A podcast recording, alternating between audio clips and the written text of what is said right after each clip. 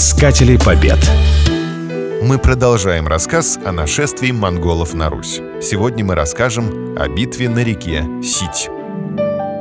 В феврале 1238 года Владимирское княжество превратилось в обезлюдевшую пустыню. Летописец говорит, что монголы взяли 14 городов воедин месяц февраль. Но великий Владимирский князь Юрий Всеволодович еще не сложил оружие. Пока монголы грабили и жгли его княжество, он ушел на север, в Заволжские леса, собирать новую рать. Свой стан князь Юрий разбил несколько севернее Углича, на реке Сить, которая ныне впадает в Рыбинское водохранилище. Юрий надеялся получить помощь от своего брата, новгородского князя Ярослава, отца Александра Невского. Однако сильные новгородские полки так и не пришли. И ждал брата своего Ярослава, и не было его, печально отмечает летописец. К Юрию присоединились только дружины небольших городов северо-восточной Руси. Между тем, в начале марта к русскому лагерю на реке Сить подошел крупный отряд монгольского полководца Бурундая. К несчастью, князь Юрий проявил непонятную беспечность и не выставил сторожевых постов.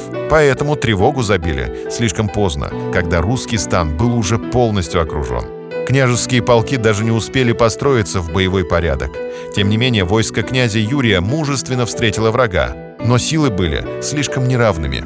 Владимирские дружины не выдержали согласованных ударов монгольской конницы и после жесткой сечи обратились в бегство. Погиб во время битвы и великий князь Юрий Всеволодович. Место и обстоятельства его смерти остались неизвестны. «Бог весть как скончался», замечает по этому поводу летопись. И все-таки жертвы были принесены не напрасно. Своей героической борьбой с захватчиками Владимирское княжество спасло от разгрома другие русские земли и прежде всего богатый Новгород. Монголы понесли серьезные потери, а главное – упустили время. Вместе с весной на Русь пришла и знаменитая русская распутица. Батыю пришлось поворачивать обратно в степь. Но о том, чем закончилось нашествие 1237-38 годов, мы расскажем позже.